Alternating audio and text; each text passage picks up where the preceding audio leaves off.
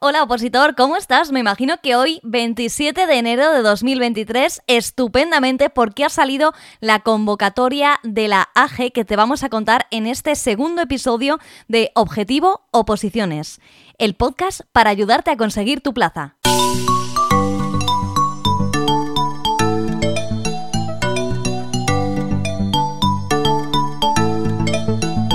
Pero no solo te vamos a contar en nuestra sección de actualidad todas las novedades con respecto a esta convocatoria, sino que también vamos a tener una entrevista interesantísima con dos grandes de las oposiciones como son Paula Mateos y Patricia Israel, que nos van a ayudar con todo el tema de la planificación, algo que nos viene fenomenal a todos de cara a esta nueva convocatoria. Y si tú ya estás en el proceso de tu oposición, que no vayas a la AGE y vayas a otro tipo de oposiciones, también te va a venir estupendamente porque a mí, personalmente, me resulta muy sencillo planificar los nuevos temas, esos que no sé todavía. En cambio, me cuesta muchísimo la planificación del repaso de los antiguos, como que ya me lo sé muy bien y por qué los tengo que repasar. Y la sorpresa mayúscula es cuando los voy a repasar y prácticamente no me acuerdo de nada.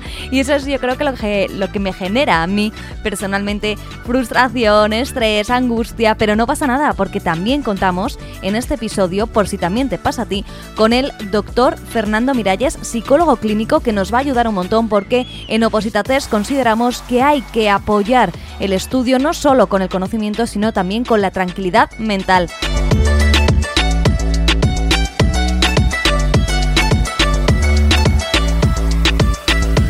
Además, no se nos escapan en Opositates todas las reformas legislativas que se han dado en estos últimos días para que tu temario esté al día. Ya sé que lo odias como yo, pero hay que hacerlo.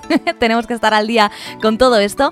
Y por fin estrenamos la sección de Contigo en el Opozulo. Muchísimas gracias por todos los mensajes que nos habéis enviado a nuestro teléfono que te recuerdo 619 63 26 46 en el que puedes seguir enviando tus notas de voz. Nos encanta escucharos. Bienvenidos a este segundo episodio.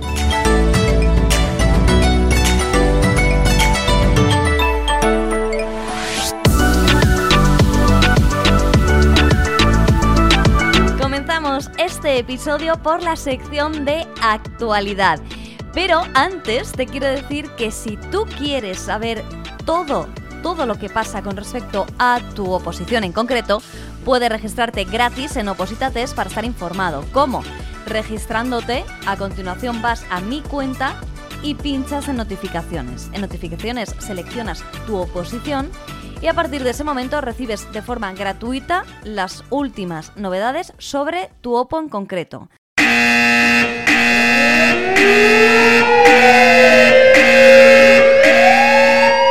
Saltan todas las alarmas en Opositates y en cualquier opozulo de España porque tenemos por fin la convocatoria de la AGE 27.509 plazas, 25.421 por el sistema general y 2.088 por el cupo de discapacidad.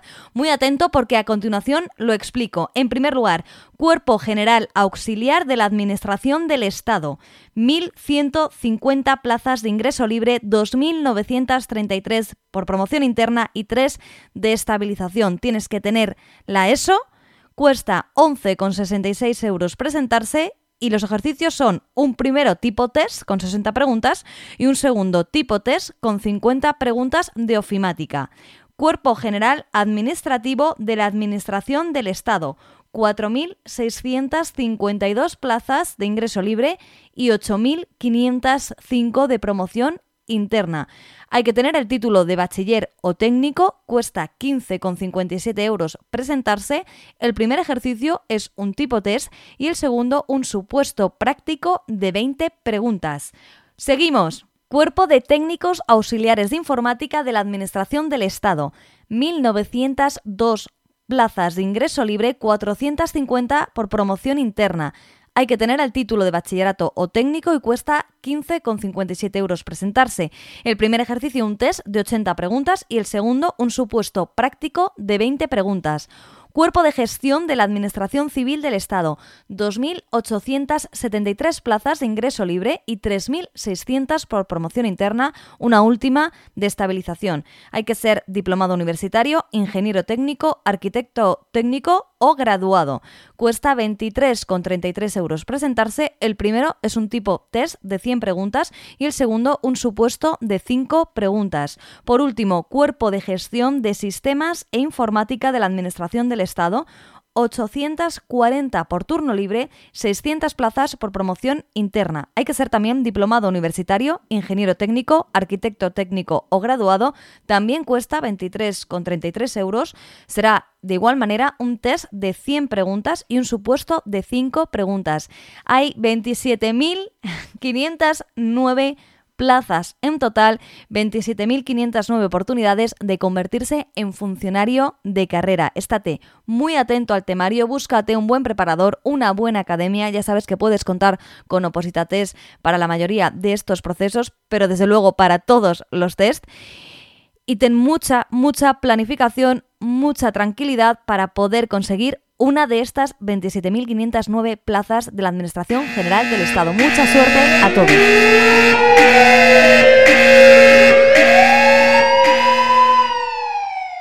Y seguimos con nuestra actualidad porque hay opositores que les puede interesar otras cosas, como por ejemplo que han salido las listas de admitidos y excluidos en la escala básica y en la escala ejecutiva de policía. Esto, si te han excluido, esperamos que te haya dado tiempo porque el plazo de subsanación es siempre muy breve y esto tienes que saberlo si acabas de llegar a las oposiciones. Suele ser de 10 días hábiles a partir del día siguiente que se publique en el Boletín Oficial del Estado. Esto se publicó el día 10 de enero, con lo cual a partir del 11, que contamos 10 días hábiles y es el tiempo del que disponen los opositores que han sido excluidos por algún motivo para subsanar o para reclamar. Si has sido admitido o si has sido excluido, pero después lo has subsanado, te deseamos muchísima suerte en este proceso. Nos vamos con correos porque ya tienen fecha de examen, día 7 de mayo. También muchísima suerte y mucha tranquilidad para estos últimos meses. Cuerpos de policía del País Vasco se ha convocado, podéis ir a la web de euskadi.eus y ahí podéis ver la convocatoria. Y por último, nos gustaría dar la enhorabuena a todos aquellos que habéis aprobado las oposiciones a gestión de la Administración Civil del Estado en turno libre, porque ya ha salido la relación de aspirantes que han superado la fase de oposición. Y yo quiero mandarle en especial a dos personas un beso muy grande. Una de ellas es Marta y otra se llama Esther, que son dos personas maravillosas que están en esa lista de relación de aspirantes que han superado la fase de oposición de gestión de la Administración Civil del Estado. Enhorabuena, funcionarias.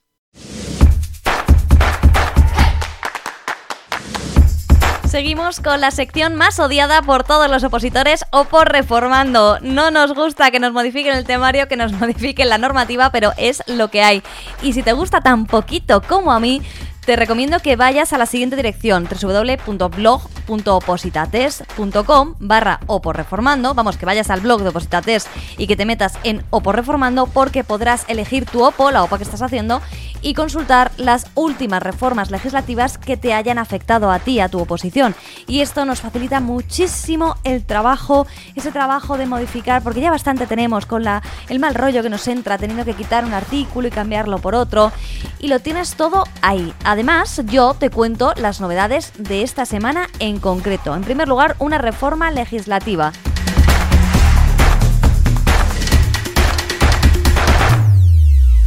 Real Decreto 1-2023 por el que se modifican el Real Decreto 139-2020 por el que se establece la estructura orgánica básica de los departamentos ministeriales y el Real Decreto 998-2018 por el que se desarrolla la estructura orgánica básica del Ministerio de Industria, Comercio y Turismo. Toda esta palabrería para muy poco, no te preocupes, porque lo que modifica es fundamentalmente eh, o afecta de manera exclusiva, podemos decir, al MICOTU, al Ministerio de Industria, Comercio y Turismo.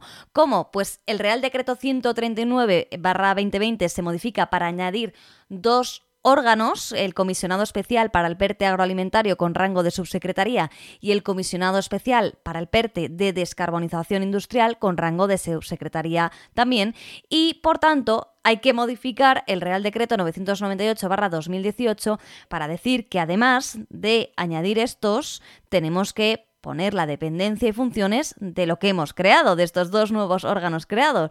¿Cómo? Añadiendo dos artículos, un artículo 10 que estará dedicado al comisionado especial para el PERTE agroalimentario y un artículo 11 que estará dedicado al comisionado especial para el PERTE de descarbonización industrial. Por tanto, aunque parece una modificación gigante por el largo título de este Real Decreto 123, en realidad no es tanto y te afecta sí o sí si estás haciendo gestión de la Administración Civil del Estado. Ahora bien, si tú estás haciendo una oposición directamente para el Ministerio de Industria, Comercio y Turismo, por supuesto que te afecta. Ahora, en cambio, vamos con una reforma legislativa horrible de las que afectan gravemente, especialmente a aquellos que estéis estudiando las oposiciones a gestión de la Administración de la Seguridad Social o cualquier tipo de oposición que esté relacionada con la seguridad social, el empleo, tienes derecho laboral, te afecta, eres auxiliar administrativo del Estado, te afecta, quieres ser gestor de la Administración Civil del Estado, también te afecta, y también a las de las comunidades, como por ejemplo a los administrativos de la Junta de Andalucía o los auxiliares administrativos del Sergas, también si estás haciendo opos para universidades, vamos, que nos afecta casi todos, y es horrible. Es sencilla porque en realidad el Real Decreto Ley 1-2023 de medidas urgentes en materia de incentivos a la contratación laboral y mejora de la protección social de las personas artistas no es muy complejo, pero en realidad hay muchísima modificación, fundamentalmente en las bonificaciones, eh, en las cotizaciones o en las contrataciones de determinados colectivos y sectores. Ahora bien, con respecto a los artistas, habrá que esperar y fíjate muy bien en la disposición adicional decimotercera, establece el Grupo para el Estudio e Impulso de Medidas de Reconocimiento de la Intermitencia en el ámbito laboral y de la seguridad social de los artistas y trabajadores autónomos de la cultura, y establece que en el plazo de un mes desde la publicación en el BOE de este Real Decreto Ley, el Gobierno creará un grupo de trabajo para estudiar la adopción de medidas específicas para la adecuación de la seguridad social de los artistas por cuenta ajena y por cuenta propia, así como de los demás trabajadores autónomos de la cultura. Claro, ¿qué pasa? Que aunque en este Real Decreto ley tú veas rápidamente que acaba con la mejora de la protección social de las personas artistas, no te olvides de esta disposición adicional decimotercera y que el grueso de la norma se dedica a las bonificaciones en las cotizaciones o en las contrataciones de determinados colectivos. Así que mucho ojo si tienes laboral o seguridad social en tu temario, porque con estas cosas hay que estar muy muy al día, especialmente para los supuestos prácticos. Vamos con otro también bastante importante, no matéis a la mensajera, que es el Real Decreto 31-2023 por el que se modifica el reglamento del impuesto sobre la renta de las personas físicas, aprobado por el Real Decreto 439-2007, para dar cumplimiento a las medidas contenidas en el Estatuto del Artista en materia de retenciones. No es mucho lo que modifica, pero es importante. Se reduce del 15 al 2% el tipo mínimo de retención a los artistas sujetos a la relación laboral especial y se rebaja del 15 al 7% la retención a los artistas que tributen como autónomos con rendimientos inferiores a 15.000 euros. Ambas medidas se han consensuado en la Comisión Interministerial para el Desarrollo del Estatuto del Artista y dotan de mayor liquidez a las rentas más bajas de este colectivo.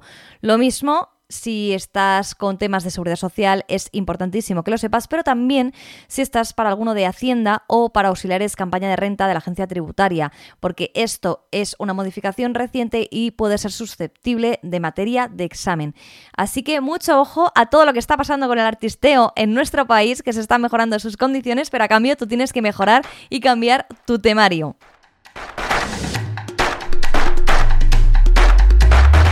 Y estamos en el mes de la mala suerte para todos aquellos opositores que tengáis algo de seguridad social. Os prometo que es la última, Real Decreto 37-2023, por el que se modifica el Real Decreto 1221-1992 sobre el patrimonio de la seguridad social. No os digo nada más, que lo miréis vosotros. Eh, también tenemos que ir con alguna reforma que hay en comunidades autónomas y concretamente en... ¡Viva Andalucía! ¡Viva Andalucía y son dos. La primera de ellas, orden de 21 de diciembre de 2022, por la que se aprueban las normas para la elaboración de estados contables consolidados y se dictan normas para la formación de la cuenta general de la Comunidad Autónoma de Andalucía.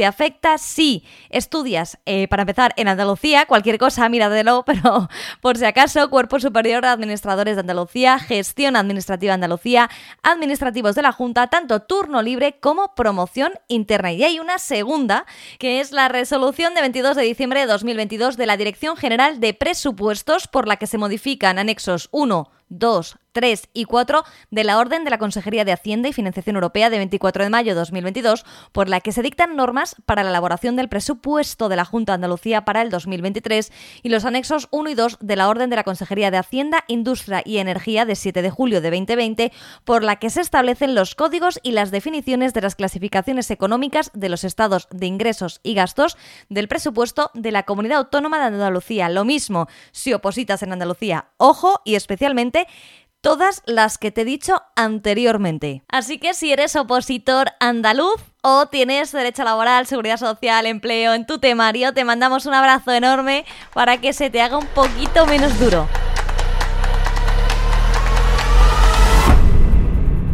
Pasamos a nuestra OPO pregunta de esta semana y como no podría ser de otra manera, con la ley 39-2015 que nos encanta a todos los opositores, yo creo que aprobaremos la plaza y seguiremos eh, teniendo pesadillas con ella. Ley 39-2015, el procedimiento administrativo común de las administraciones públicas y mm, voy a orientar un poco, sí, porque lo necesitamos. Título cuarto de las disposiciones sobre el procedimiento administrativo común. Este título, que es, vamos, sencillísimo y que tardamos en aprendérnoslo cuánto, pues sí, un día o dos, eh, es sobre el cual va a versar la pregunta. Así que atento, Ley 39-2015, título cuarto, más no te puedo orientar, va la pregunta. Según la Ley 39-2015, el documento mediante el que los interesados ponen en conocimiento de la Administración Pública sus datos identificativos o cualquier otro dato relevante para el inicio de una actividad se llama a. Declaración responsable. B. Comunicación. C. Informe. D. Dictamen.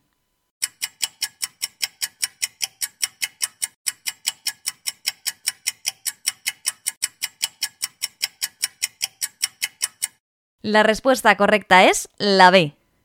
Ahora entenderás que haya querido ser un poco buena y te haya dicho en qué título se encontraba, porque hay que ser en cambio muy malo para elegir este artículo 69 en el que viene tanto la comunicación como la declaración responsable.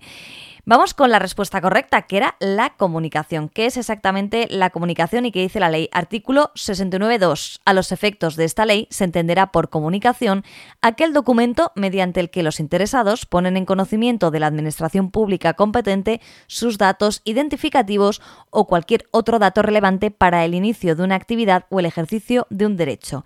¿Y por qué hemos querido ser tan malos y coger este artículo? Bueno, pues porque se pregunta con frecuencia, al estar en el mismo artículo, no le damos mucha importancia a la diferencia entre declaración responsable y comunicación y sí que la tiene. La declaración responsable en cambio, es un documento suscrito por el interesado en el que éste manifiesta bajo su responsabilidad que cumple con los requisitos establecidos en la normativa vigente para obtener el reconocimiento de un derecho o facultad o para su ejercicio, que dispone de la documentación que así lo acredita, que lo pondrá eh, la documentación a disposición de la Administración cuando le sea requerida y que se compromete a mantener el cumplimiento de las anteriores obligaciones durante el periodo de tiempo inherente a dicho reconocimiento o ejercicio. Y este es el artículo 69 1. Ejemplo, en todas las oposiciones que se han realizado después de la COVID-19, nos han pedido a los opositores que llevásemos un papel en el que firmábamos que no teníamos COVID-19, que no teníamos síntomas relacionados con la COVID-19, que llevábamos mascarilla quirúrgica y que llevábamos gel, el gel hidroalcohólico. Eso era una declaración responsable y lo ponía en el encabezado del papel, declaración responsable por la cual el interesado eh, acepta que no tiene tal, tal, tal y por tanto puede acudir al examen. Eso era una declaración responsable y eso es algo que nos ha venido muy bien a los opositores para diferenciarlo de comunicación, porque hasta entonces no habíamos visto ninguna. Así que que no se te olvide la diferencia entre declaración y comunicación. Por cierto, éramos muchos los que el día antes estábamos histéricos para tener impreso el papel, ya que decían que no se podría acceder al ejercicio sin llevar la declaración responsable cumplimentada y firmada, y en cambio, cuando llegamos allí, nos preguntaban, ¿hay alguien que no tenga la declaración responsable? y la gente levantaba la mano, siempre el típico que se le había olvidado. Bueno, en fin, eh, algunos comentaban, bueno, pues esa gente que no se le deje pasar, claro, en esos momentos de antes del examen uno menos, ¿no? Pero en realidad la verdad es que es una faena no poder acceder al examen porque se te haya olvidado un papel que antes no te exigían llevar a las oposiciones. Así que esa declaración responsable, si te la exigen, que no se te olvide llevarla impresa y cumplimentada, no vaya a ser que tu tribunal no sea tan benévolo como el nuestro.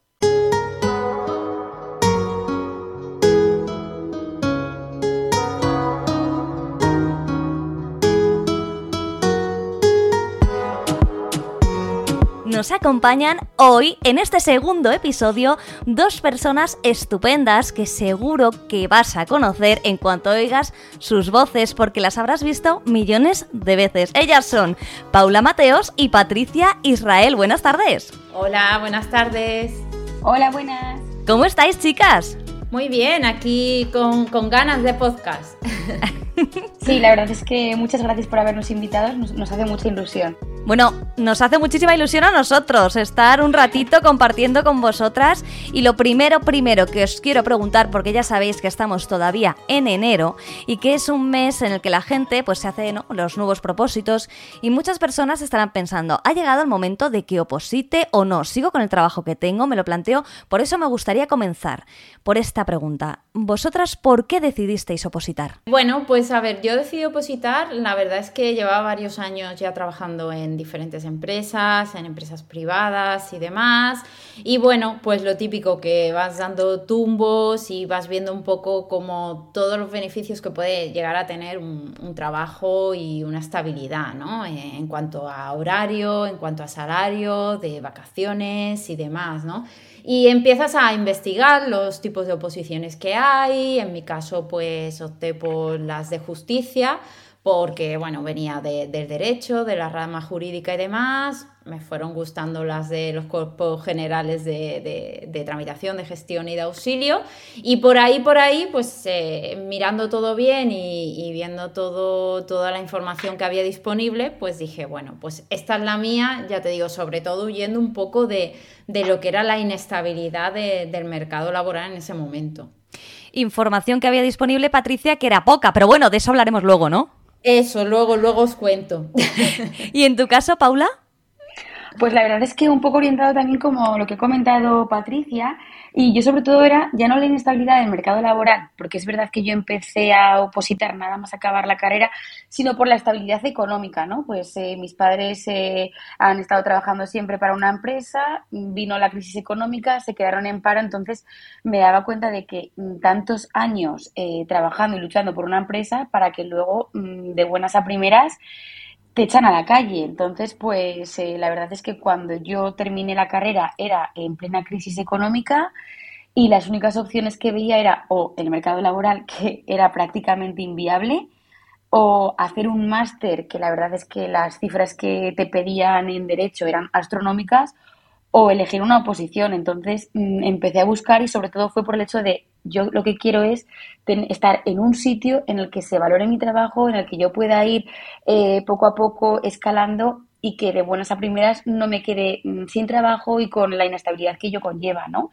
Entonces, pues eh, decidí meterme hacia la rama de abogacía. Bueno, es que a lo mejor algunos de nuestros oyentes pues no vivieron la, etapa de la crisis ¿no? en sus propias carnes, porque a lo mejor todavía ni habían empezado la carrera, pero seguro que en carnes familiares, sus padres, sus tíos, seguro que tienen un recuerdo bastante trágico de aquella época que parece lejana, pero en realidad, oye, mm. tampoco está tan lejos, porque en España lo peor fue en 2012-2013, ¿no? Claro, yo terminé en 2014 la carrera.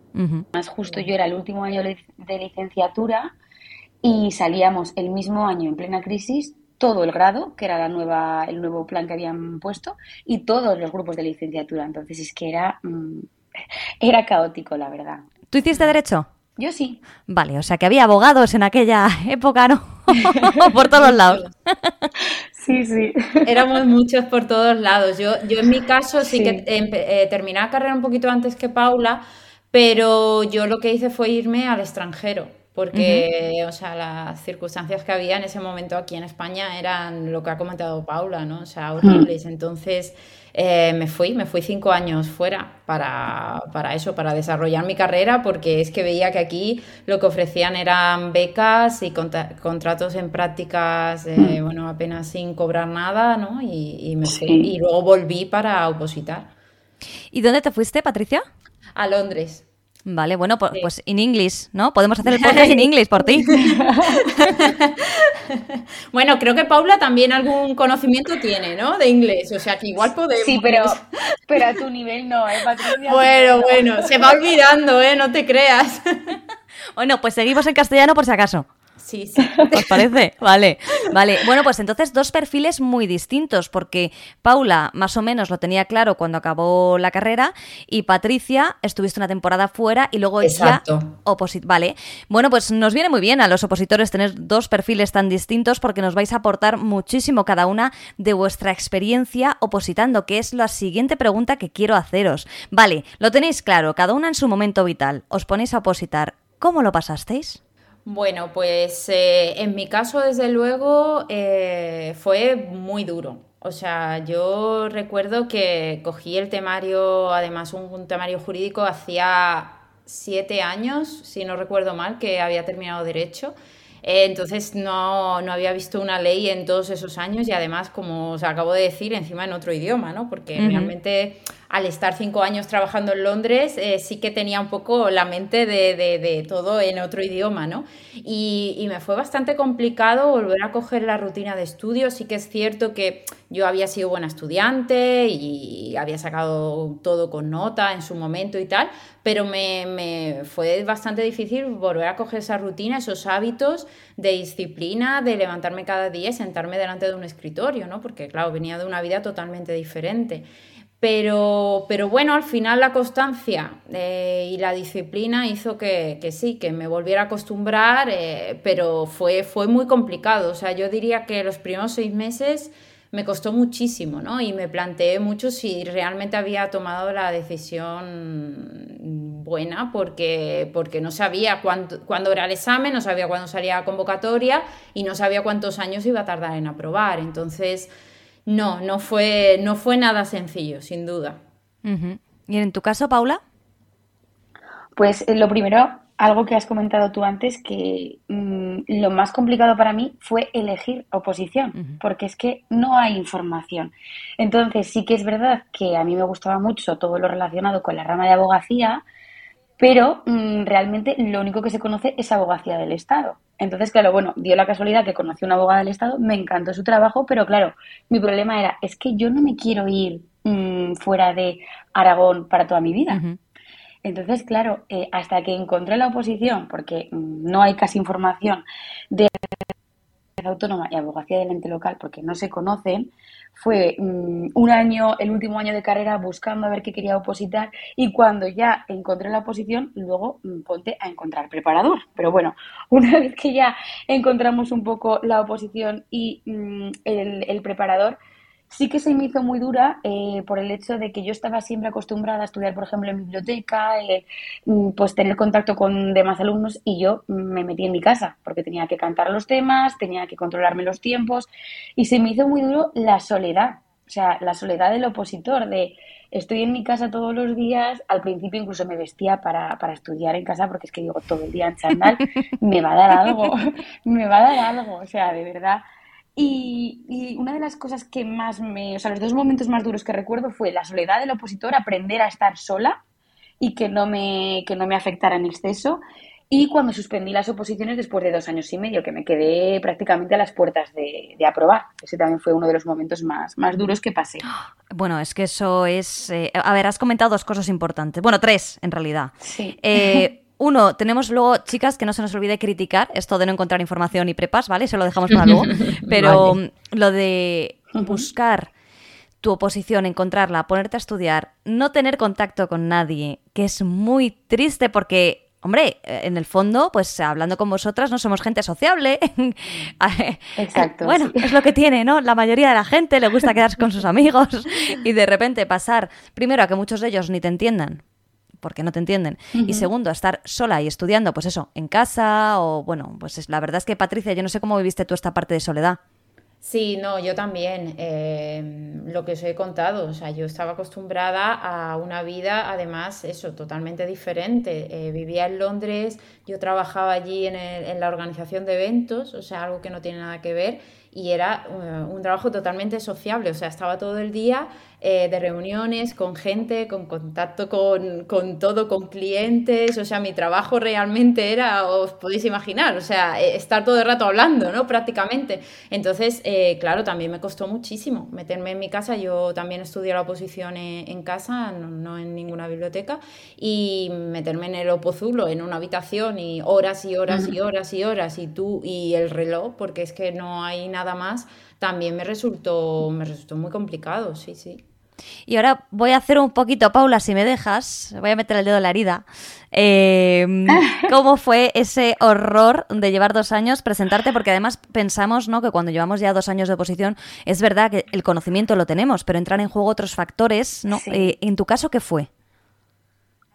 A ver, eh, mi prueba, o sea, mi oposición eran cinco exámenes. Entonces eran dos exámenes orales, entre medio ponen una traducción jurídica, pues que es para, para dejar un poquito de espacio entre los exámenes, y luego dos prácticos.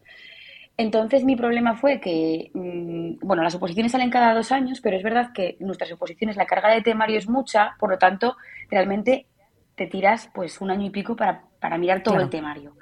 ¿Qué pasó? Pues que íbamos muy justas de tiempo, entonces a mí me dio tiempo a probar los orales y la traducción jurídica, pero de repente me encontré con unos casos prácticos donde tienes que dominar muy, muy a la perfección toda la materia y es que a mí no me había dado tiempo a asimilar todo, porque era tanto, tanto, tanto, tanto, que, no me había dado tiempo. Entonces, mm, especialmente me dolió muchísimo ese suspenso porque yo siempre digo que hay dos formas de suspender. El suspender de me ha faltado tiempo, de decir, jolín, pues me he dado cuenta de que, o que me he confundido aquí, que se lo puedo mejorar, y el suspenso de no sé por dónde me da ya.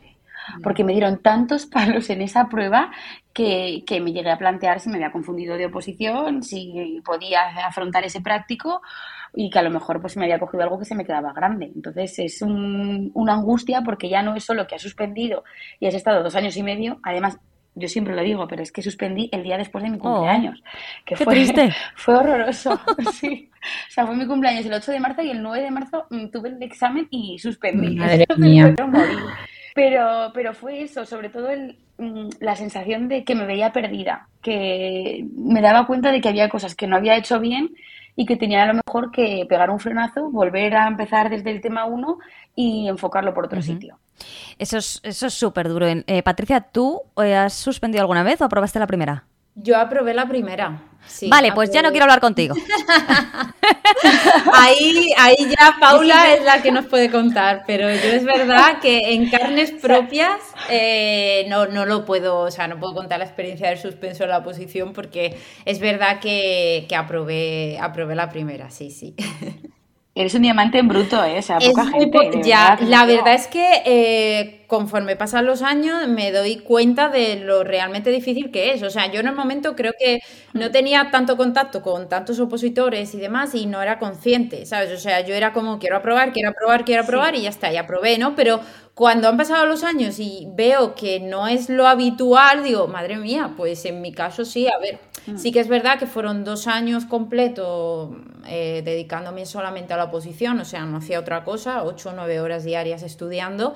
Eh, y luego, bueno, pues eh, mis oposiciones, a ver, no tienen orales, ¿sabes? Son tipo test, que no le quiero quitar dificultad porque me matan los opositores de justicia. No, no, está claro Es verdad que a lo mejor no requiere de la preparación, por ejemplo, que los orales, obviamente, ¿no? Que al final, pues, eh, pues es un tipo de examen eh, mucho más que conlleva, por lo menos para mí, me llevaría muchísima más preparación. Entonces, eh, bueno, pues sí, hay que relativizar. Es que esto de la primera, segunda, bueno, yo eso, o sea, mi, mi experiencia fue así, podía no haberlo sacado y, por supuesto, hubiera continuado, vamos. Yo siempre digo que hay que ir a por todas desde el primer momento. Yo fui a por todas, por eso también me quedé a las puertas, pero, o sea, hay que ir por todas, desde el primer momento. ¿Que te sale bien? Genial. ¿Que no? Pues bueno. Sí, y volvemos otra vez en esta pregunta a tener dos perfiles muy distintos. En el caso de eh, Paula, pues se ha quedado con eso que me ha gustado mucho de por dónde, ¿cómo has dicho? no sabe ni por dónde te da el aire, ¿no? Que a mí también me ha pasado, en plan, pero ¿cómo es posible? Si yo esto lo iba a probar, ¿no?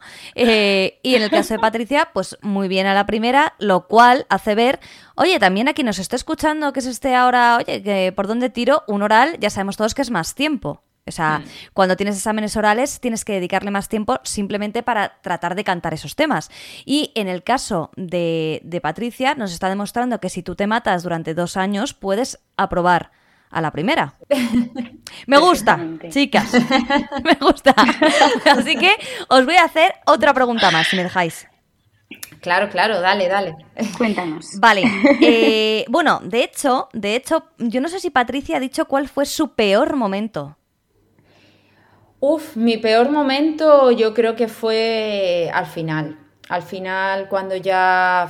Bueno, es que hay muchos peores momentos, porque también cuando no sabes cuándo es el examen, yo recuerdo cuando llevaba un año y pico y todavía no tenía convocatoria, no tenía fechas, no tenía nada, no sabía si iban a ser dos años más, si iban a ser cinco, no sabía nada. Ahí también eh, lo pasas muy mal porque, porque ves que ni siquiera no sabes cuándo vas a tener esa primera oportunidad, ¿no? De intentarlo. Pero sí que es verdad que yo la recta final, los tres últimos meses, los recuerdo de agotamiento total, muchísimo cansancio y ya solo querer hacerlo para después tomarme la licencia de eh, un mini break, o sea, de decir, bueno, eh, suspenda o apruebe pero en mi caso era en verano, además, digo, este verano eh, me lo tomo de, descanso porque no podía más. O sea, física ni mentalmente estaba muy, muy, muy saturada, muy agotada y, lo recuerdo fatal, esa reta final. ¿eh? No quiero que nadie se desanime, por favor, porque especialmente, bueno, este año muchas oposiciones, pero ahora los de justicia van a entrar en esa recta final.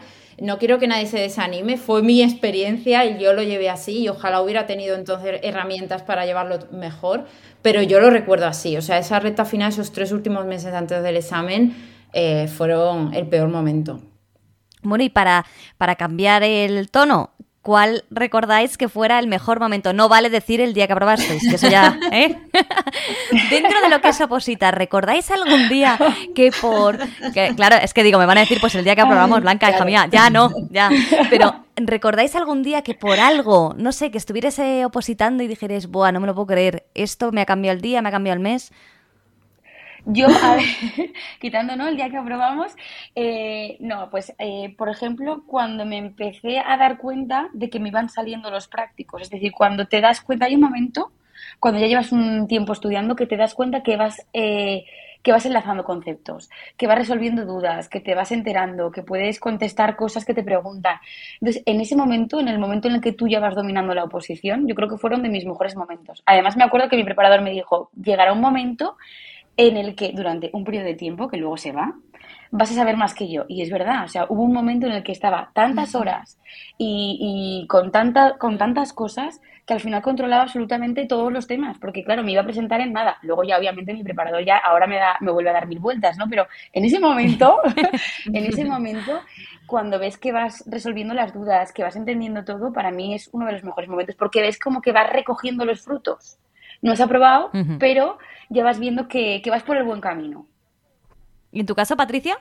Sí, yo creo que más o menos es como dice Paula. Lo que pasa que para mí, eh, por lo menos, fue una montaña rusa. O sea, es verdad que eh, en una misma tarde si hacía un test y me salía muy bien y decía, uy, pues eso, ¿no? Pues mira, pues esto que me salía mal ya lo hago bien o veo que voy avanzando y tal.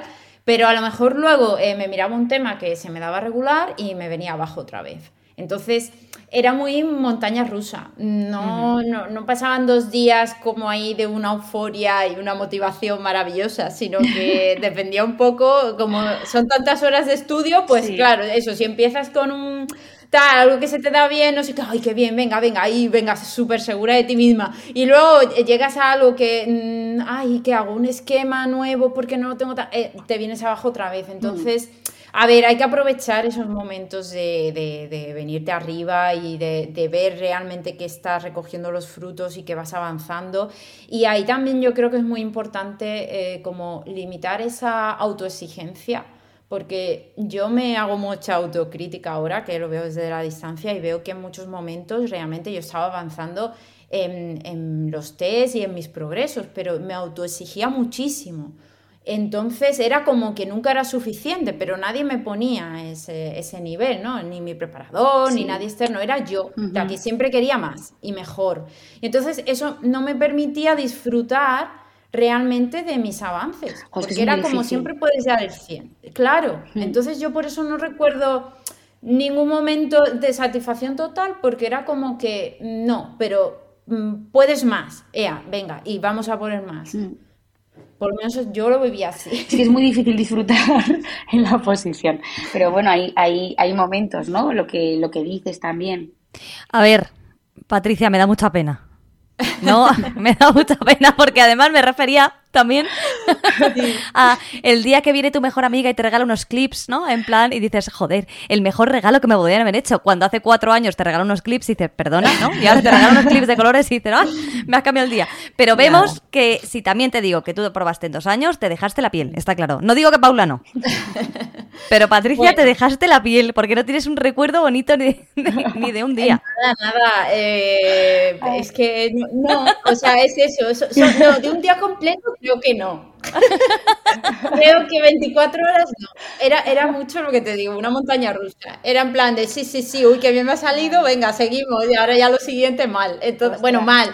Es lo que os digo, yo creo que depende mucho de la personalidad de cada uno, ¿eh? Y mm. yo soy una persona eh, que tomé, me tomé la posición con un nivel de autoexigencia eh, muy alto. Y entonces era como ir al, al 100. Claro, es lo que te iba a decir que Paula también, o sea, por lo que me estáis contando, Paula no se queda atrás, lo que pasa es que tuvo tiempo de encontrar algún rayo de luz. Pero es que te lo tienes que tomar así, ¿eh? como un trabajo. Mm, yo creo que la administración, cada una en la vuestra, no ha ganado muchísimo con personas como vosotras, pero, pero no solo la administración, porque ahora quiero dar un pequeño salto a por qué empezáis a ayudar al resto. Bueno, Blanca, pues en mi caso eh, fue una vía de escape, la verdad. Eh, porque si antes os contaba eso, ¿no? Que, realmente no tenía ningún momento de disfrute de la oposición, sí que es verdad que cuando empecé con mi blog, yo empecé con el blog en cuanto empecé a opositar, porque, porque bueno, venía del mundo de la comunicación y yo siempre me ha gustado escribir y me ha gustado comunicar de alguna forma y veía que, que, crear un blog era un poco la única manera que iba a tener durante el tiempo que estuviera opositando. Entonces fue una vía de escape, empecé a escribir, claro, lo que pasa que en, en su momento mi blog se llamaba el blog de Patricia Israel porque yo no sabía ni siquiera de lo que iba a ir mi blog. Eh, yo no, no, tenía ni idea del tema, porque claro, yo decía, es que voy a opositar. Entonces, si voy a opositar, voy a tener tiempo para hacer, no sé, aunque sea un blog gastronómico, de, los sitios donde voy a comer, yo qué sé. Pero eh, aquello, aquello se fue limitando. De hecho, al principio sí que escribí sobre algún viaje que hice de fin de semana y tal, pero aquello ya veía yo que no, que no me iba a permitir hacer un blog que no fuera de algo relacionado con la oposición, porque es que no me daba la vida para otra cosa. Entonces, eh, así pasaron los meses y, y empecé a escribir sobre las oposiciones de justicia porque eh, basado en mi propia experiencia, veía que no había información de, las oposiciones. O sea, yo empecé a opositar, pero claro, tenía preguntas, tenía muchas preguntas de eh, a qué me iba a dedicar, cuál iba a ser el salario, cuáles iban a ser los destinos, cuál era el día a día de, un funcionario de justicia. Tenía miles de preguntas y, veía, y no veía sitios donde, donde realmente te dieran esa información de una forma, con un lenguaje eh, que todos pudiéramos entender y, una manera también fiable de, que no fueran foros y que fuera mm, rumores y opiniones de gente, ¿no? Entonces empecé a investigar y ya que investigaba para mí, pues lo empecé a, plasmar en mi blog.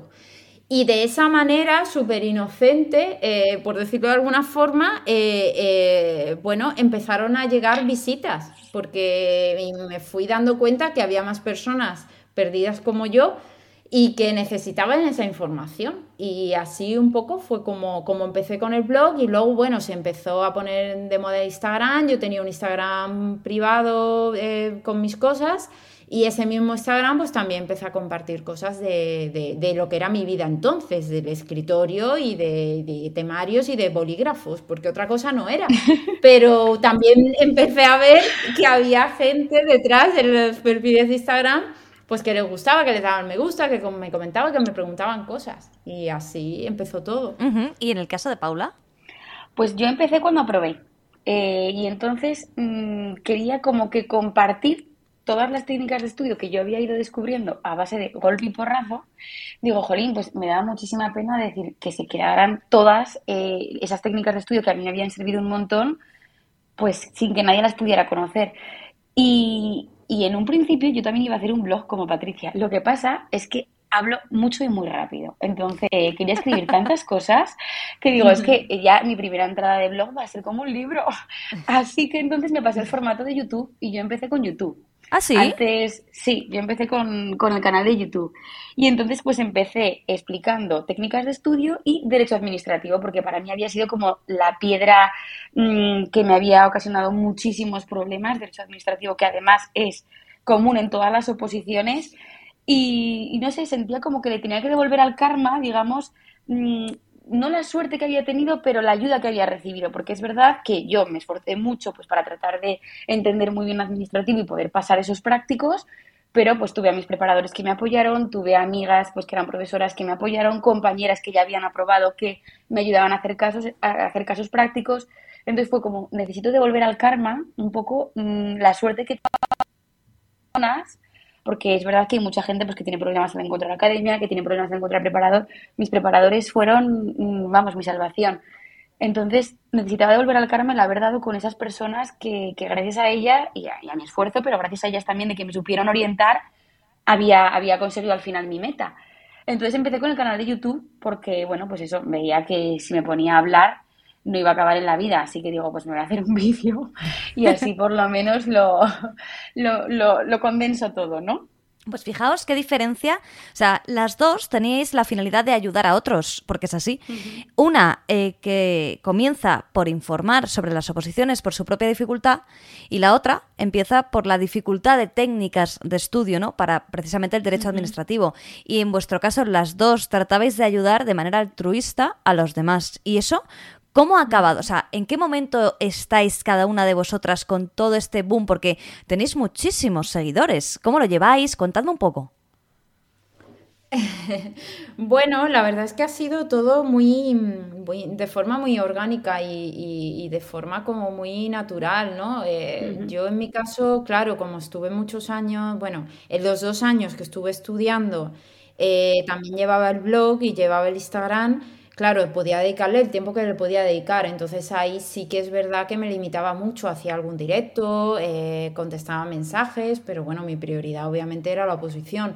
Una vez que aprobé, ahí ya fue cuando, hombre, pues em, tenía mucho más tiempo y veía que había muchas personas detrás ya, tenía una gran comunidad, tenía muchas visitas en el blog y veía que podía seguir ayudando a todas esas personas y que además ahora podía disponer de, un tiempo y obviamente de una estabilidad laboral que me daba la plaza, ¿no? Entonces ahí ya fue cuando lo profesionalicé, por decirlo de alguna forma, creé la página web que hay ahora, eh, bueno, pues ya Facebook, ya YouTube, ya me moví más, ¿no? Porque vi que realmente los contenidos podían llegar a muchas más personas y hacerlos además de otra forma pues más, eh, más profesional, o sea, ya tenía tiempo para dedicarle y, eso es lo que hice pues a partir del momento en el que aprobé. Además, hay una cosa graciosa que me acaba de venir a la cabeza, que el día que, que aprobé, aparte de que empezó la gente a, bueno, pues por Instagram y tal, escribirme para darme la enhorabuena y tal, mucha gente me decía que por favor no cerrara mi perfil y que por favor siguiera ayudando. Porque claro, como había probado, sí, sí, sí, es que me acaba de venir a la cabeza, hacía mucho tiempo que no lo recordaba. La gente, o sea, me decía, enhorabuena, te lo mereces, no sé qué, por favor, no nos abandones. o sea, sí, sí, pero un montón de mensajes de, ese tipo. Y, claro, a mí me sorprendía porque era precisamente lo contrario que yo tenía pensado hacer. O sea, yo decía, Dios mío, si apruebo, si apruebo en esta convocatoria, yo lo que voy a hacer es una página web, me voy a dedicar un montón de tiempo a esto, porque luego tengo YouTube, porque luego, ¿sabes? Como que tenía un montón de ideas claro, no podía eh, llevar a cabo porque estaba opositando y tenía el tiempo que tenía, pero yo decía, no, no, pero yo cuando tenga la plaza voy a hacer esto, voy a hacer lo otro. Y claro, la gente, su primera reacción fue de, por favor, no nos abandones. Yo, no, no, no, que no os abandono, tranquilos, tranquilos, que ahora viene lo bueno. Bueno, pues fantástico. ¿Y, y en tu caso, Paula, más o menos similar? Pues sí, la verdad es que fue similar, porque bueno, yo en principio probé en abril y tendría que haber entrado a trabajar en junio. Entonces, claro, pues yo estaba estudiando en casa, no solo tenía pijamas y chándals. Digo, pues bueno, me voy a comprar, yo qué sé, algo para ir a los juzgados. Eh, llegó junio, no entrábamos, llegó julio tampoco, llegó agosto tampoco. Entonces, al final entramos a finales de octubre a trabajar. Entonces, claro, de repente me vi que había estado, eh, fue como. Mm, algo totalmente, o el día y la noche, ¿no? Es decir, había estado en un periodo de mi vida con todo absolutamente cronometrado para estudiar y de repente no tenía nada que hacer. Entonces, claro, ahí fue cuando empecé, digo, bueno, pues voy a ir empezando a hacer los vídeos, poco a poco fui subiendo vídeos, en, primero empecé con técnicas de estudio, luego subí administrativo, la gente lo entendía, le servían y entonces pues poco a poco fui haciendo más vídeos, más vídeos, me profesionalicé también, como dice Patricia, porque antes no sabía editar los vídeos, entonces yo empezaba a hacer el vídeo y si me confundía tenía que volver a empezar. Claro. Entonces era, era agotador. Entonces, pues bueno, pues ya me fui profesionalizando, creé también mi página web y, y hasta ahora. Y hasta ahora que nos... Mm, vamos, es increíble lo que habéis conseguido las dos, eh, tanto Patricia como Paula, habéis conseguido una comunidad de, bueno, fíjate, hasta para que os pidan, oye, aunque probéis, por favor, nos vayáis, seguir con nosotros, ayudándonos, dándoos consejos. Eh, sé que tenéis una comunidad que os, además os sigue como de una manera con cierto cariño, ¿no? Que se va creando. Es como una familia, ¿no, Patricia? ¿Verdad? Totalmente, o sea, yo lo digo, yo lo valoro todos los días, ¿eh? Porque la verdad es que, no sé, eh, escuchan muchas cosas de, las redes sociales, ¿no? De los haters, de... ¿Tenéis? ¿Tenéis haters? pues eh, yo es lo que os iba a contar, yo, no, yo no, o sea... Vale, Patricia no. Yo no, a ver, que, yo, sea consciente, o sea, tendré, pero no sé, no me suelen escribir ni poner comentarios feos por ahí, no sé. Es lo que iba a decir, digo, acá, a lo mejor tenerlos los tenemos, pero que yo sepa, no he conocido a nadie que me haya escrito y me haya dicho, oye, fíjate tal. Porque yo creo que, que, que mostramos la, el día a día, o sea, es decir, yo no digo que, o sea, ni Patricia dice que la oposición sea un camino de rosas, no, la oposición es muy dura, que la recompensa es muy buena, también pero no intentamos idealizar el día a día o idealizar la etapa, ni siquiera la etapa de funcionario. Es decir, habrá días en el trabajo que serán muy buenos y habrá días en el trabajo que solo estés deseando llegar a casa y decir, madre mía.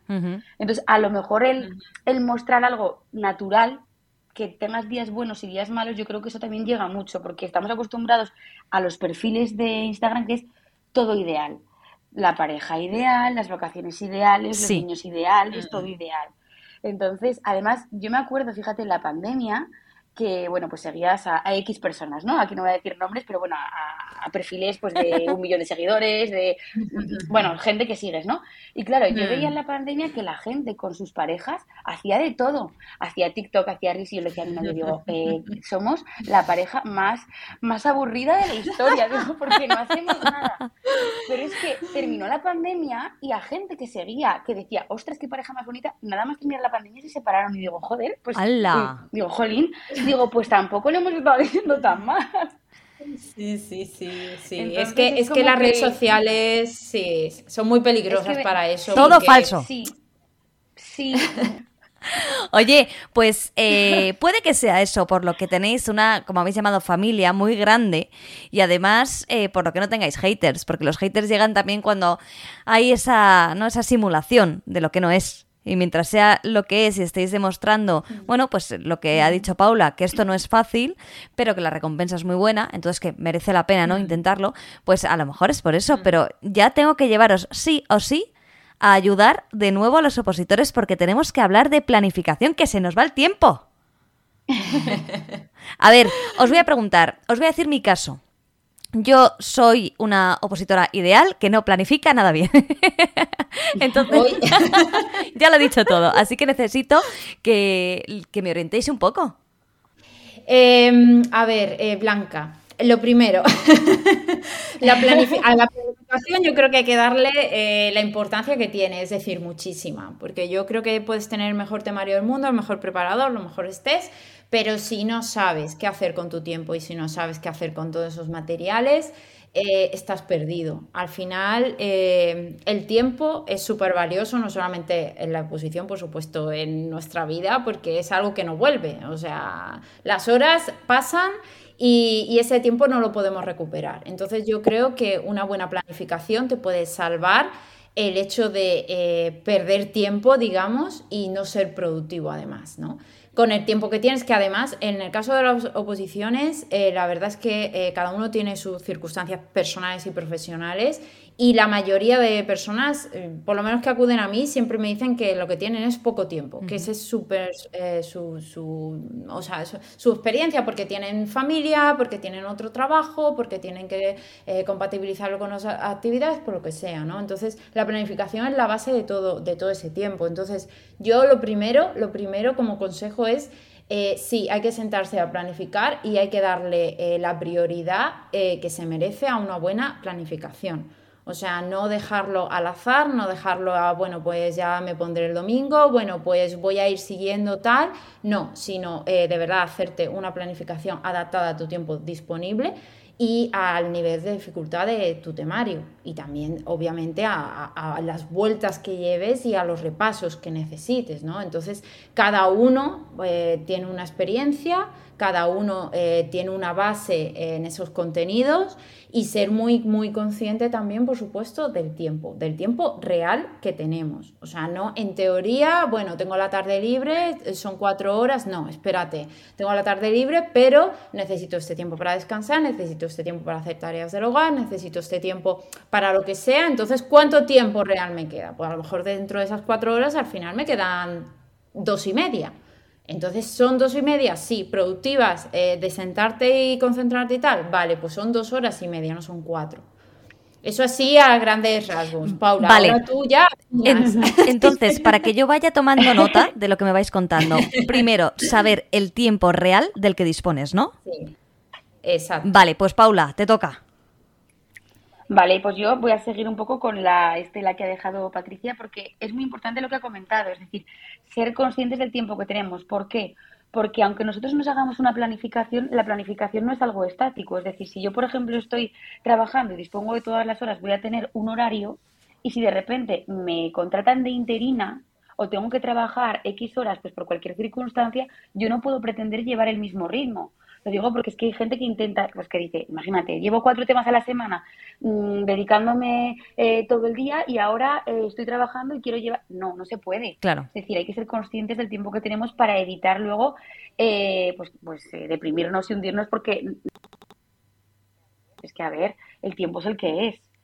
Y sobre todo yo diría que no es tanto eh, tener todas las horas del mundo, sino saber aprovecharlas. Porque es que mm, hay gente que está trabajando y que está haciendo mil cosas y aprueba y gente que tiene todo el tiempo del mundo y no. Por lo tanto, lo que hay que hacer es sentarte, saber las horas que tienes y saber aprovechar el tiempo. Es decir, no te puedes sentar a estudiar sin saber qué temas te tocan. No podemos decir, vamos a ver, voy a abrir a ver qué temas me cojo. No, tienes que estar, tienes que tener previamente planificada la semana y saber qué te toca cada día de la semana. Vale, entonces. Porque así también evitas. no, perdona, perdona, continúa. Anota, no, no, anota, anota. Claro, es que está apuntando. Entonces, por semana me organizo. Sí, sí. A ver, tienes que tener planificación semanal y planificación mensual. Es decir, tienes que tener una planificación tanto a corto como a medio plazo. Lo que no puedes hacer es coger, sentarte el lunes y decir, a ver qué me estudio. Es que es inviable. Ya. Porque tienes que saber lo que comentaba Patricia los repasos, el estudio, en su caso lo que te va a poner la academia, los test que te va a mandar la academia, que generalmente también si vas a una academia pues te suele ir mandando o ir diciendo lo que, lo que van a ir dando. Entonces no puedes coger el lunes y decir me siento ya a ver qué estudio, aunque sea por lo menos semanalmente cada domingo tienes que decir a ver, ¿cómo me organizo la semana? ¿Qué quiero ver? Vale, entonces lo principal, y juntando vuestros dos consejos iniciales, el tiempo real del que dispongo yo, más una planificación, si puede ser mensual, para luego yo saber qué voy a hacer cada semana. Vale. Imaginaos que yo ya lo tengo y lo he implementado eh, y acaba el mes y no lo he cumplido. ¿Qué pasa?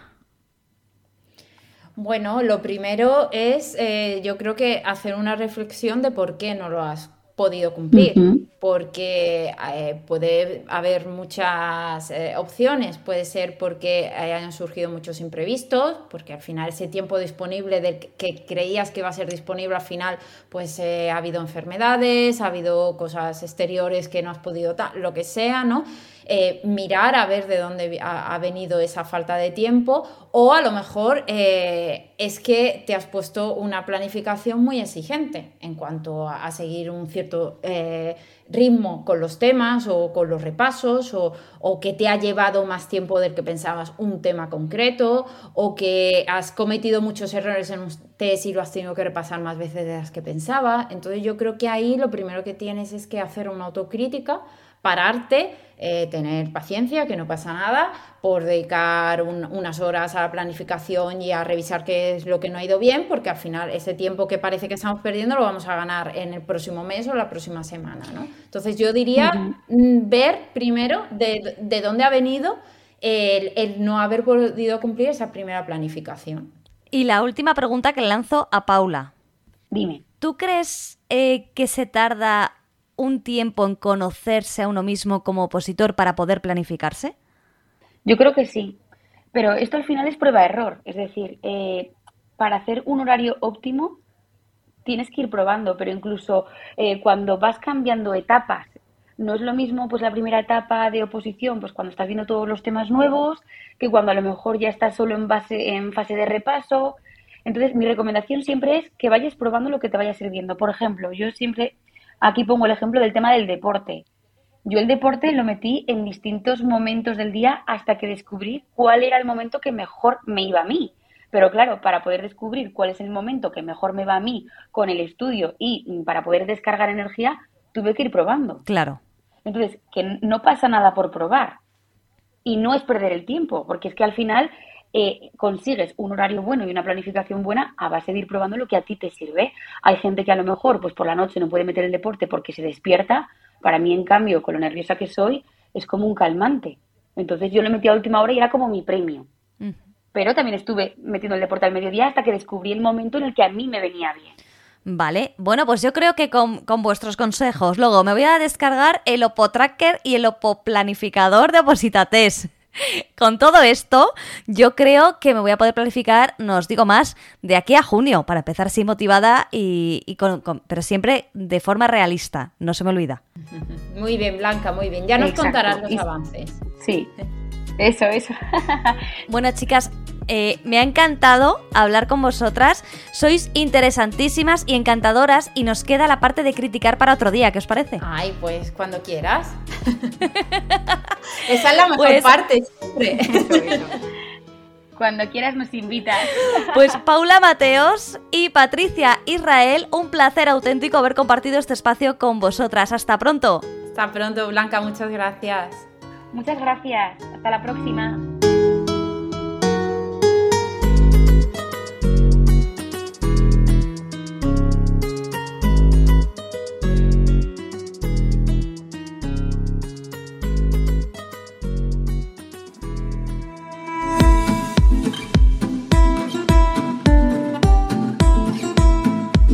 Continuamos con una de mis secciones favoritas, que es la de Contigo en el Opozulo. Como os comenté en el primer episodio, este es un espacio para nosotros, para que los opositores contemos nuestra vida, nuestras cosas, nuestras dudas, nuestras preguntas, nuestros, nuestros todo, nuestro poco, nuestra vida en el Opozulo, que es muy particular y muy diferente a la vida de nuestros amigos o familiares y que creo que solo nosotros podemos entendernos. Y esta semana hemos recibido unos mensajes estupendos, pero en concreto queríamos escuchar a una persona. Hola, buenas. Yo quería contaros un poco mi situación. Antes de nada tengo que decir que soy una persona con discapacidad y que oposito auxiliar administrativo del Estado. Por cierto, me llamo Desiree, que no lo he dicho. Y bueno, mi situación es un poco que en mi infancia, digamos, fui una persona que no digo, no voy a decir que tuve una infancia triste porque al fin y al cabo tenía para comer y no nos faltaba, no éramos ricos, pero no nos faltaba dinero para mantenernos. Pero sin embargo me pasaba una cosa, es que en parte por mi discapacidad, en gran parte, estaba muy sola, no tenía apoyo de compañeros y tampoco de profesores. No me sentía muy apoyada, la verdad. He tenido compañeros y profesores mejores y peores, pero ninguno decía, me defendía o me apoyaba, al contrario.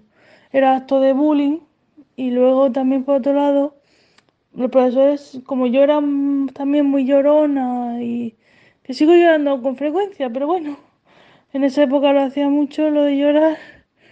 Lloraba todos los días, dos o tres veces. Pues me decían muchas veces los profesores, y es verdad que no sacaba tampoco notazas, me decían los profesores muchas veces, no vas por buen camino, deciré, ¿eh? Como diciendo, tienes que tener mejores actitudes que no vas bien así. Y eso me ha pasado durante toda mi carrera estudiantil. Y entonces, obviamente de pequeño no te dicen eso, pero cuando ya vas creciendo y sigues siendo un lloro, y sobre todo te agobias por todo y lo pasas mal fácilmente, pues eso, ¿no? Que ya no se consiente tanto. Y a día de hoy, bueno, Considero que estoy en mi mejor momento porque tengo un trabajo fijo, hablo cinco idiomas fluidamente y estoy aprendiendo algún otro. Yeah, I, tell you the truth, I speak five or more languages, okay? My English level and in other language is quite quite good, quite fine. Okay? I tell you the truth. El caso es que, bueno, que en la posición, y entonces pues aparte de eso, como digo, tengo un trabajo fijo, hablo varios idiomas y también he escrito varios libros. Que uno de ellos, por ejemplo, es la, superpoder de selección española. Y el caso es que a día de hoy pues estoy opositando y estudiando otras cosas también. Y no me puedo quejar, la verdad, porque tengo las tardes libres, a día de hoy tengo varios amigos, cosa que antes no tenía, que eso para mí es lo más valioso de todo, más que el trabajo fijo, más que los idiomas, es tener amigos a día de hoy, que esto para otras personas es lo normal, pero para mí no. Y estoy opositando y nada, y me organizo bastante bien, la verdad, soy una friki de las agendas y de la papelería y de la organización. Tengo como 10 calendarios, 25 agendas o algo así. Es demasiado lo mío. Y nada, gracias por escucharme y quería deciros que, por esto solo quería deciros que no os afecte demasiado el pasado, sino que penséis en dejar el pasado atrás, que es lo que intento hacer yo siempre. A veces lo comento para motivar y tal, pero no para dar pena, no quiero dar pena con esto, al contrario. Quiero decir que de las cosas se sale, e igual que cuando suspendes un examen de oposición, puedes próximamente aprobarlo y con muy buena nota, aunque a pesar de que te haya ido muy mal el próximo puede irte muy bien si sigues esforzándote y eso es un poco lo que no me ha pasado porque estoy empezando a opositar, pero sí algo así me ha pasado en mi vida. Gracias por escucharme y perdonad que me enrolle tanto. Hola Desiree, muchísimas gracias por enviarnos tu mensaje. No nos ha parecido que te enrollases, todo lo contrario, nos ha encantado. Lo primero que quiero decirte es que no todos tenemos una infancia maravillosa, con un montón de amigos, con gente que nos defiende. Esto está un poco idealizado. Y si en tu caso tú lo percibiste de una manera en la que tenías soledad, como tú misma dices al final, lo bueno es que ahora sí tengo amigos, tengo trabajo, hablo idiomas y aquellas palabras que te decían tus profesores, que poca idea tenían, esas palabras de no vas por buen camino, deciré, todos vemos que estaban muy, muy equivocados, que ha sido por el camino por el que tenías que ir y ahora estás opositando. Y ahora no solo tienes amigos, sino que vas a contar con un montón de opo compañeros como yo, ya me tienes como opo compañera para apoyarte, para desearte todo lo mejor en tu lucha por tu plaza, estoy segura de que lo vas a conseguir. Y también quería decirte que no pasa nada por llorar de vez en cuando. Es cierto que tampoco podemos regar nosotros el campo con nuestro llanto y que tenemos que tener cierto control porque ahora tenemos una oposición que hacer y tenemos que, concentrarnos y a mí, te lo digo por si te sirve, mi preparadora me dice que me ponga un ratito para llorar la semana y que nada más, porque tenemos que seguir adelante. Y esto en general, con todas las cosas que normalmente nos afectan, ahora como opositores tenemos que tener nuestra propia burbuja, nuestra propia coraza y seguir adelante para alcanzar nuestro objetivo. Nos ha encantado tu mensaje, esperamos que nos vayas contando cómo vas avanzando y esperamos que logres tu plaza y por supuesto que nos lo cuentes.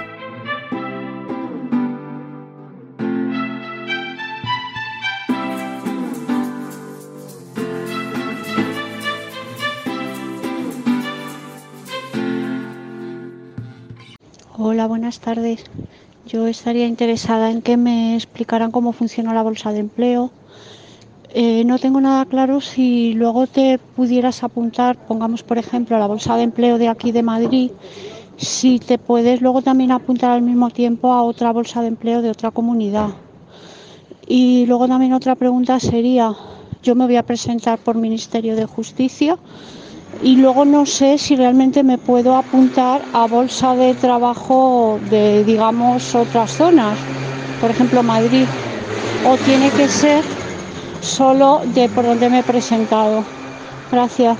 Ah, bueno, no he dicho nada, me he presentado auxilio judicial, pero me imagino que las bolsas funcionarán bastante similares para, para todos los cuerpos.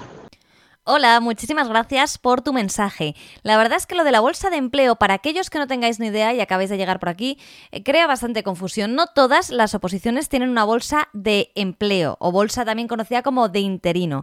Estas bolsas son para gente que no saca la plaza, pero que por motivos de puntuales de necesidad, en teoría, tienen que incorporar a estas personas que aunque no han sacado la plaza por puntuación, por ejemplo, porque no han sacado la puntuación suficiente o porque no es que no hayan sacado solo la puntuación suficiente, sino que en realidad han suspendido. Cada oposición es un mundo y como digo, no en todas hay bolsa. En este caso, esta opositora nos, nos pregunta por la bolsa de justicia. Entonces, tenemos que decir que las oposiciones de justicia, las bolsas de interinos en justicia, dependen de lo que establezca cada convocatoria.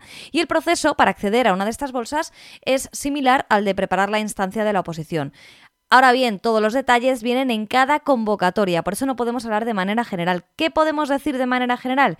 Que estas las convocan las comunidades autónomas y cada una decide cuándo convocarlas, por lo que no son simultáneas y por lo que tú puedes participar en diferentes bolsas de empleo.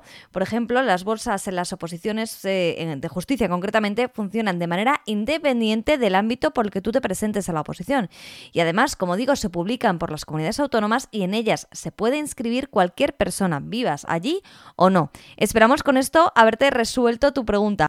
Pero si resulta que no, vete al blog de Opositates y encontrarás un post dedicado a esto, cómo funcionan las bolsas de interinos en justicia y te lo aclarará todo. Muchísimas gracias por tu mensaje y al resto, seguir escribiéndonos porque vamos a ir poco a poco publicando cada uno de los audios que nos mandáis. Y es más, os animo a que escribáis, o perdón, a que mandéis vuestros audios con dudas, todas las dudas que tengáis con respecto a las oposiciones, totalmente abiertos los micros para vosotros.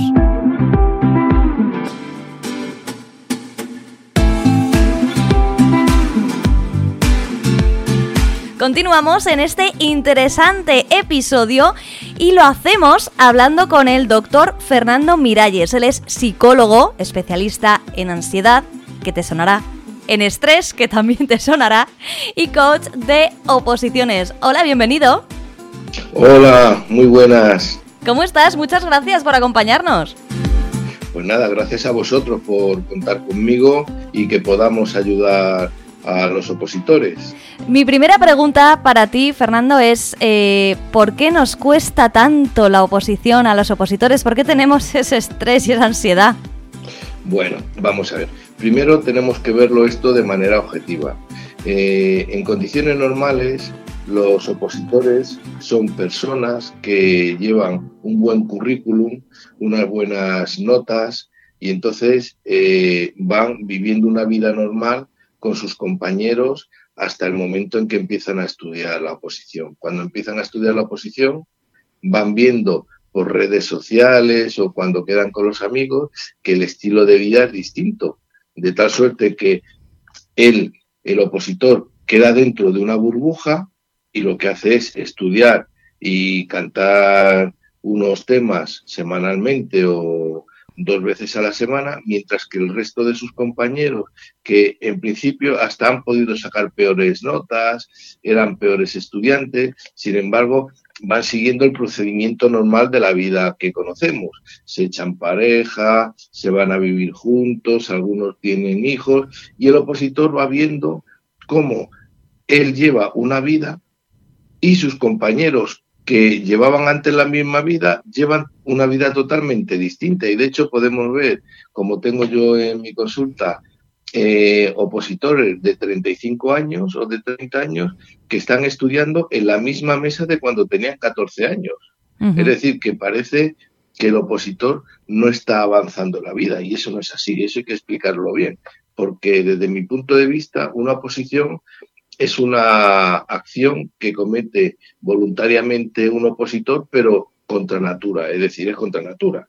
Un chico, una chica de 22, 23, a partir de ahí hasta los 30, pues lo normal es que busque pareja, trabajo, haga un máster, etcétera, etcétera. Y sin embargo ellos se salen de esa línea normal y se quedan solamente estudiando la oposición. Y su cerebro, que funciona bien en el 99,99% de los casos, ¿qué es lo que piensa? Pues piensa, oye, te tengo que mandar a lo que es la normalidad, que es lo que están haciendo todos tus amigos. Por lo cual hay muchos opositores enganchados sobre todo a la ventana a la realidad, que es el teléfono móvil. El teléfono móvil es la mayor ventana que tenemos a la realidad. Entonces, se tira mucho tiempo eh, viendo Instagram, Facebook, eh, WhatsApp, etcétera, etcétera. Y claro, la concentración y la producción de temas pues mm, van cayendo radicalmente, de tal suerte que hay mucha gente que tiene adicción al, al teléfono móvil. Y no a los temas de la oposición.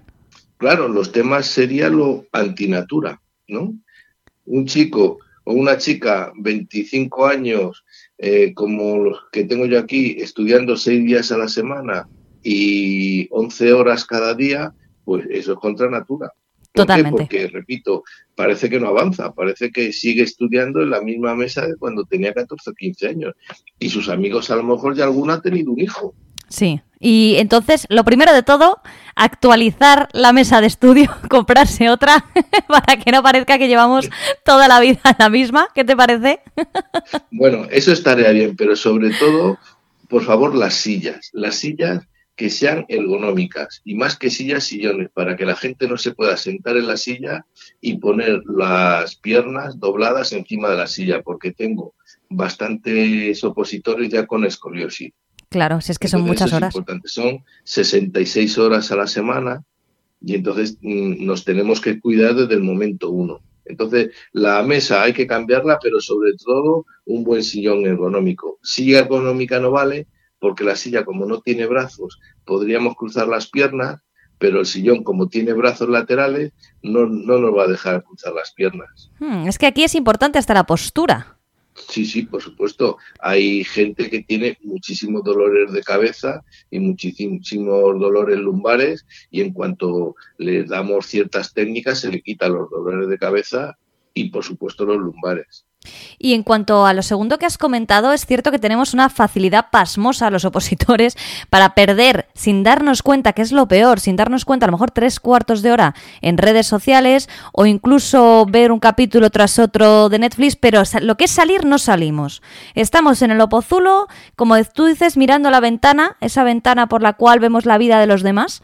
¿Por qué, por qué perdemos el tiempo así? Pues porque el cerebro, que funciona bien, el cerebro del opositor, ¿eh? lo que está haciendo es intentar llevar al opositor a lo que es la realidad social. Sin embargo, claro, por eso tenemos que tener eh, cuando vienen a consulta a los opositores, hacer bastantes técnicas de motivación para que el, el opositor tenga claro de si mi cerebro me está llevando al, a, coger otra vez el ordenador, la tablet o el teléfono móvil y perder tres cuartos de hora, pero yo tengo mi cuadrante ¿eh? y mi cuadrante dice que hoy tengo que estudiarme dos temas de civil, por ejemplo. Y entonces tengo que acabar los temas de civil. Y entonces, o teléfono o temas de civil. Sí, está claro. Las dos cosas malo. Desgraciadamente, desgraciadamente no. ¿eh? De hecho, hay unas técnicas también para quitar las adicciones a los teléfonos móviles. ¿Y lo reconocemos los opositores que tenemos adicción al móvil? Eh, sí, por supuesto. En consulta sí, por lo menos. en consulta sí. Otra cosa es que se lo digan a los padres, pero en consulta sí. Y hay colegios mayores en el que eh, el colegio mayor es solamente para opositores. Aquí en Madrid hay varios ¿eh? y en Badajoz han abierto uno hace unos meses que una de las eh, de los trabajos más importantes que hace la persona que está en recepción del colegio mayor es coger todos los teléfonos de todos los chicos y las chicas que están allí estudiando la posición. ¿Ah, sí? Sí, sí, esa es una de las más principales. ¿Qué es lo que pasa? Pues que luego, claro, el señor o la señora que está en recepción, si le piden el teléfono, pues no, no puede no dárselo. Entonces, hay gente que incluso le dice, toma y no me lo des hasta las 3, aunque baje. Pero si luego baja, pues oye, si me dijiste que no te lo des hasta las 3, no, por favor, que... Y se los acaba dando. Ya. Entonces, dejar así una adicción es muy difícil, porque una adicción se cura uno mismo, no lo cura a los demás.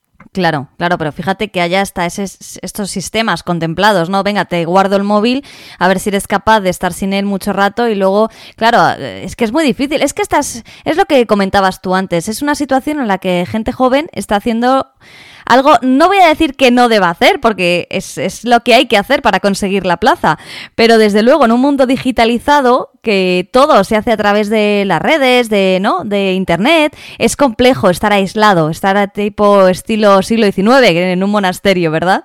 Claro, hay momentos muy difíciles de enganche, por ejemplo, como cuando uno eh, tiene que poner los, los temas al día, ¿no?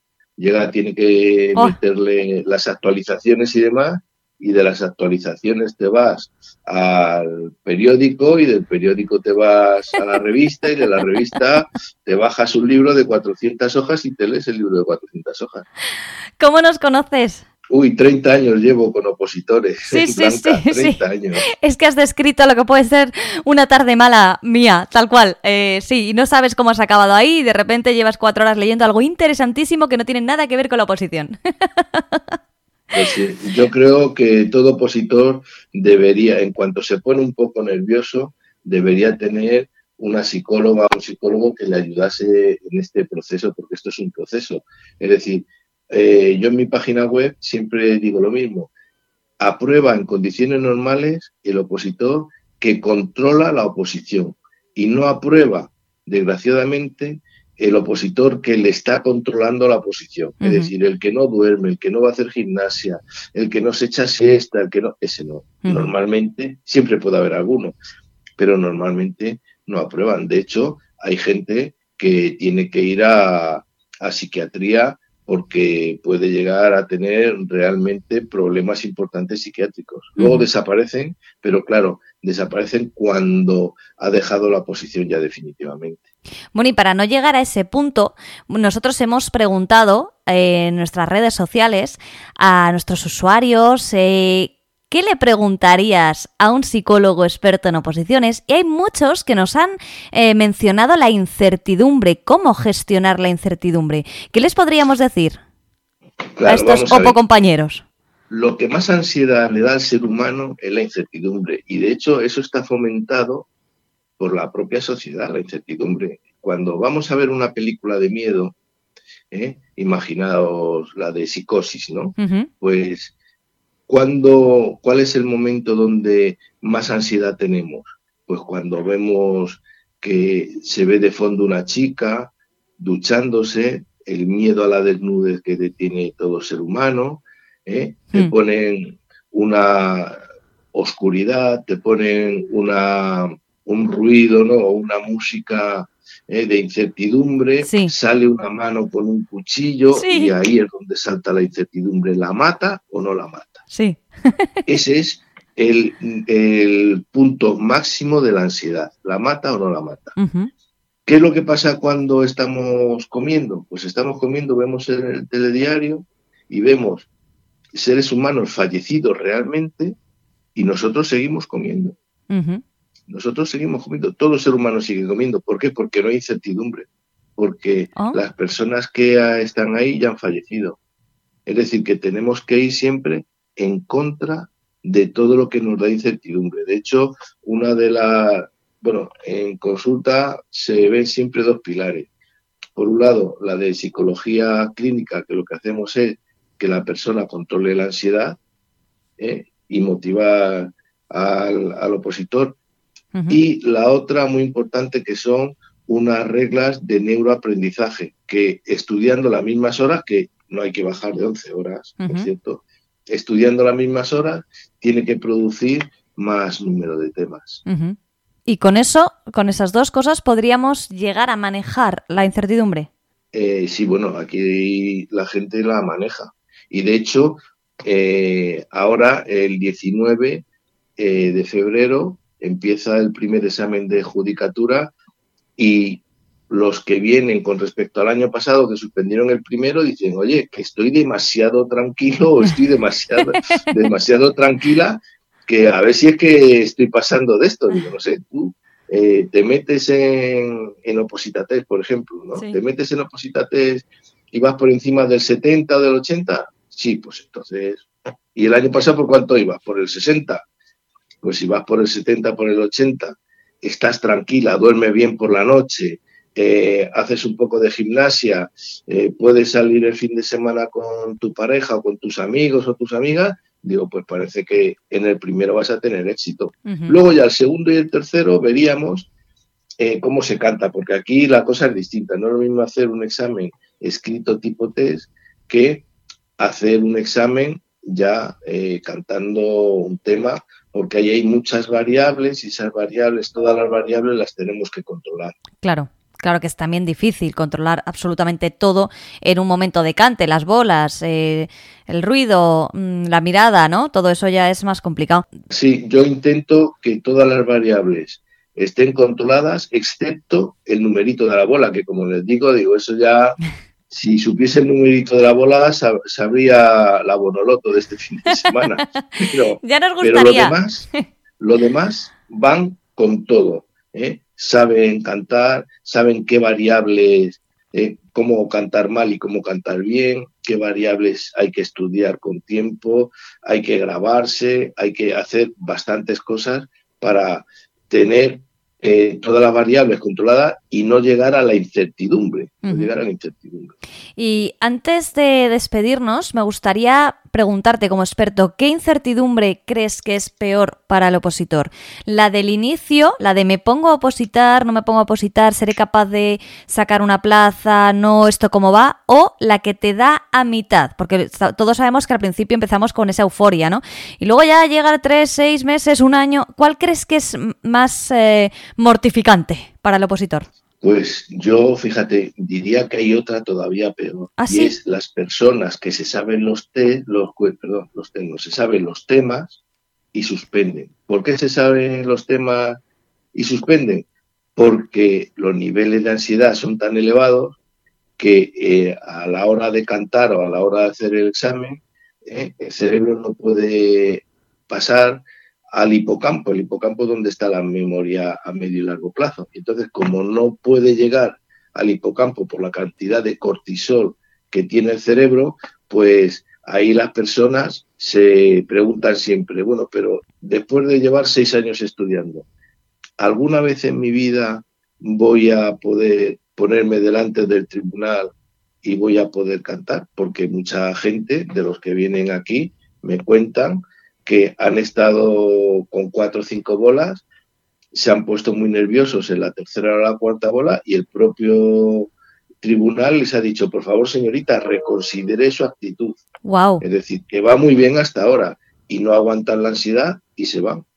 Bueno, bueno, bueno. A partir de ahí, claro, a partir de ahí viene una depresión, ¿eh?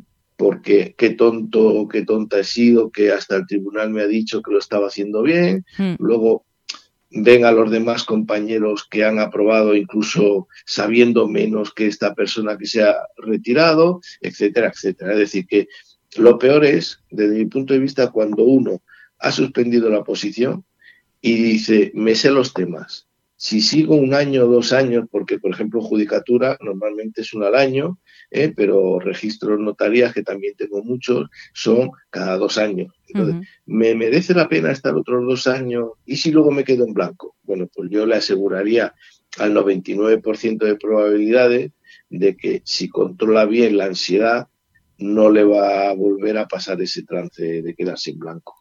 Pues me has descubierto una incertidumbre que no había padecido hasta este momento, así que probablemente me aparecerá, oh Dios mío. Y, bueno, y, la recomendación que le hago a mis compañeros que nos preguntaban por la incertidumbre es libera tu hipocampo, ¿no? No dejes que, que el cortisol lo ahogue, libéralo. sí, sí, tenemos que estar con el cortisol lo menor posible, lo menor posible, el menor tanto por ciento de cortisol. Y para bajarlo también hay una técnica que utilizo yo con todos mis pacientes que es imaginarte lo peor que te puede pasar. Es decir, si una persona se va a presentar al examen y está agobiada, llorando, eh, como lloran mucho, no duermen por la noche. la punta de flecha de los problemas es empezar a no dormir por la noche en condiciones normales. Eh, la huida, lo dejo este año y el año que viene empiezo ya bien y me da tiempo a repasarlo todo. Bueno, pues antes de ir al examen hay que decir, ¿qué es lo peor que me puede pasar? Y lo peor que te puede pasar yendo a un examen es suspenderlo. Pero si tienes pareja vas a seguir con tu pareja. Tus padres te van a seguir apoyando. Vas a seguir estudiando en la mesa de 14 años, pero vas a seguir estudiando te sabes los temas y ya no tienes que estudiar. Ojo, tienes que repasar, que es totalmente distinto. Y ya sabes cuál es el fallo, que el fallo normalmente son los incrementos de ansiedades. Entonces, a partir de ahí, puedes buscar un profesional que te pueda ayudar. Un profesional como por ejemplo el doctor Fernando Miralles, que podemos encontrar su consulta en la web fernandomiralles.es y que además de presencial, como has visto que y lo ha comentado que tiene su consulta, además podría recibir también online, ¿no? Sí, lo que sí es verdad es que eh, no es tan eficiente la online como la presencial, porque se nos va muchos datos de comunicación no verbal, etcétera, etcétera. Pero sí, también puede ser online. Quizá un primer contacto online. Claro, un primer contacto online y luego yo tengo gente, pues mira, de Galicia, de Barcelona, de Granada, de Burgos que vienen una vez al mes. perfecto. Pues ahí lo dejamos. Aquí lo dejamos por el momento, pero creo que vamos a necesitar al doctor Miralles que nos acompañe en este periplo de las oposiciones. Muchísimas gracias. No, gracias a vosotros y recordar que los opositores son gente estupenda y de lo mejor que tenemos en la sociedad española, porque al final todo el mundo quiere un puesto de trabajo fijo, pero aparte hay una motivación muy importante en todos estos jóvenes, en todos vosotros, de ayuda a la sociedad. Y una sociedad como la española irá hacia adelante cuantos mejores opositores tengamos. Así que mucho ánimo. Qué bonito, muchísimas gracias. A vosotros. Hasta pronto. Adiós. Te lo había dicho al inicio que este iba a ser un programa increíble. Hemos conversado con Paula y con Patricia, nos hemos reído muchísimo. Hemos aprendido tanto de ellas como del doctor Miralles, que fíjate, ha dicho que tiene 30 años de experiencia con nosotros, con opositores. Bueno, espero que no sea con el mismo opositor, sino que haya ido cambiando. Y el mensaje precioso de Opo compañeros, que como tú y como yo, pues tienen sus propias cosas, sus propias vidas y sus, no sé, lo llaman ahora mochila, ¿no? Eso que te acompaña en la vida y aún así estás luchando por sacar tu plaza. Esperamos recibir muchos más mensajes vuestros. Ya sabéis que podéis participar cuando queráis en este podcast. Están los micros más que abiertos para vosotros. Que iremos aumentando la sección de Contigo en el Opozulo si es necesario o un programa especial con todos vuestros audios, ¿por qué no? Y que te esperamos en el próximo episodio. Recuerda que tienes un montón de recursos en la página web de Oposita Test, que tienes el Opo Planificador, el Opo Tracker, que yo ya he dicho que tengo que descargármelo especialmente para, como decía al principio del programa, ¿no? Esos temas que ya he visto, pero que en teoría me tengo que saber fenomenal y que llega el momento del repaso y que me entra como ese bloqueo. Así que entre todos los recursos que pone a nuestra disposición Oposita Test y los consejos del doctor Miralles, yo creo que yo personalmente puedo avanzar. Espero que tú también, que te hayas entretenido y que formes parte de esta comunidad de opositores. Hasta el próximo episodio. Soy Blanca y ya sabes que te espero en el 619-63-2646. Repito, 619-63-2646 para hablar de nuestras cosas, de las cosas del Opozulo.